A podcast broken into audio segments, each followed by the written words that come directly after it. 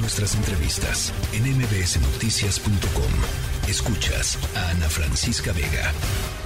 Bueno, la semana pasada habíamos platicado sobre eh, pues eh, eh, la incógnita de quién sería quien subiera al estrado, quien testificara en el juicio en contra del secretario, ex secretario de Seguridad de México, Genaro García Luna, y se trató de Jesús el Rey Zambada, quien subió hoy Em, al, testigo, al, banco de los, de los testigos.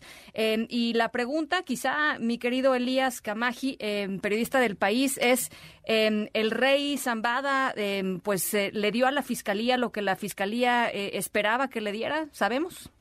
Hola, Ana Francisca. Pues sí, vamos a ver si les alcanza, ¿no? Eh, yo hablaba el, el, fin de semana con un ex fiscal aquí en Nueva York, que es un profesor de Columbia, se llama Daniel Richman, y él me decía que no siempre el último testigo es el más explosivo.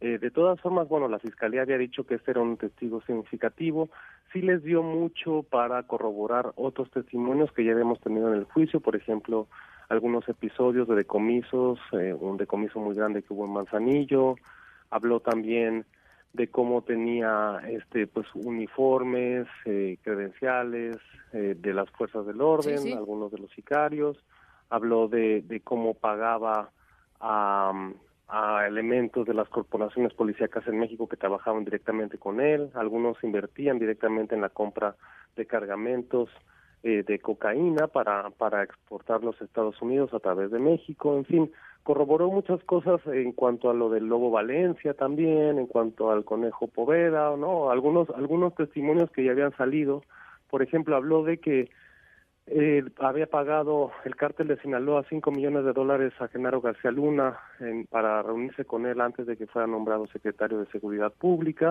y que lo hizo en un restaurante que estaba muy cerca de la Embajada de Estados Unidos, un restaurante que se llamaba Campos Elíseos, e, ese, ese nombre había salido en el testimonio, por ejemplo, de un agente de la DEA que se llama Miguel Madrigal, y que decía que había sospechas de las autoridades estadounidenses de que ahí se daban ciertos intercambios entre el narco y algunos funcionarios mexicanos, en fin, como que eh, ata algunos cabos sueltos, pero no nos dijo mucho justo eh, nuevo, ¿no? O sea, eh, mucho era de lo que ya había declarado en el juicio contra el Chapo y mucho pues dio algunos detalles que no se habían dado a conocer hasta ahora.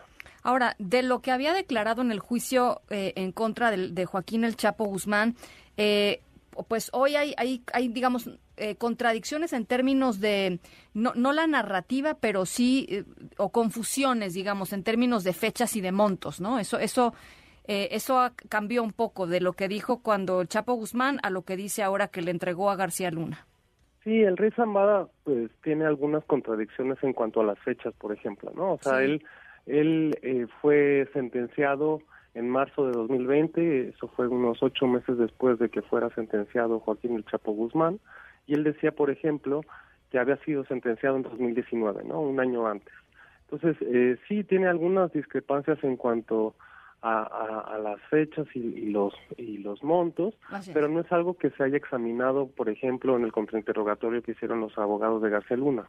Los abogados de García Luna se centraron más en cuestionar su, su historial criminal, en cuestionar sus motivos para criticar. Eh, sí hubo una parte en la que pues lo cuestionó eh, César de Castro, que es el abogado principal de García Luna, sobre pues a qué a qué corporación, bueno, a qué eh, secretaría pertenecía al ACIEDO, ¿no? Por ejemplo, que decía que este pagó el ascenso de un, un policía supuestamente corrupto, ¿no? Este para para que ascendiera en los en la jerarquía de esa subprocuraduría, perdón. Este y, y, dijo que era parte de la Secretaría de Seguridad Pública y era de la PGR, por ejemplo. Ese tipo de inconsistencias sí las cacharon, pero en realidad pues no no se indagó mucho sobre este tipo de, cosas. Eso yo creo que será será más claro cuando nosotros podamos ir cotejando los interrogatorios y podamos ir viendo qué habían dicho antes y qué dijeron después, ¿no?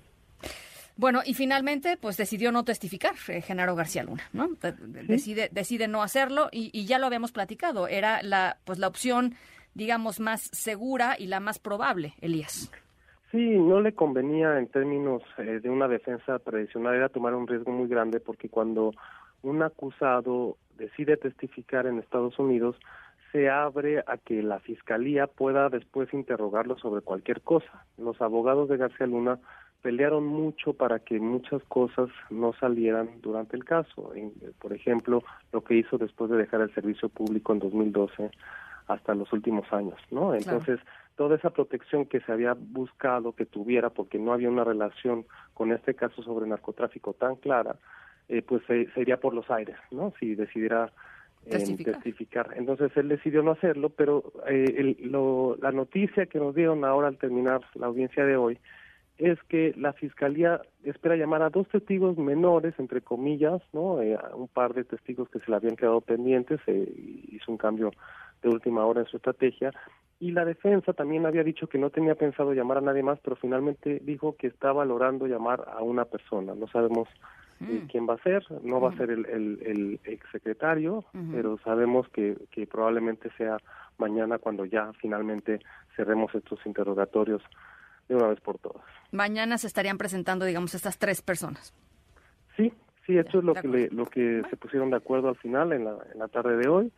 Y bueno, e, eso dejaría los alegatos, si todo sigue eh, conforme los tiempos que se planearon, eh, dejaría los alegatos de cierre o, los argumentos de cierre el, para el próximo miércoles. Entonces vamos a ver cómo va avanzando este juicio que entra en una semana clave bueno, pues ya lo estaremos conversando, ya lo estaremos conversando. Elías, muchas gracias.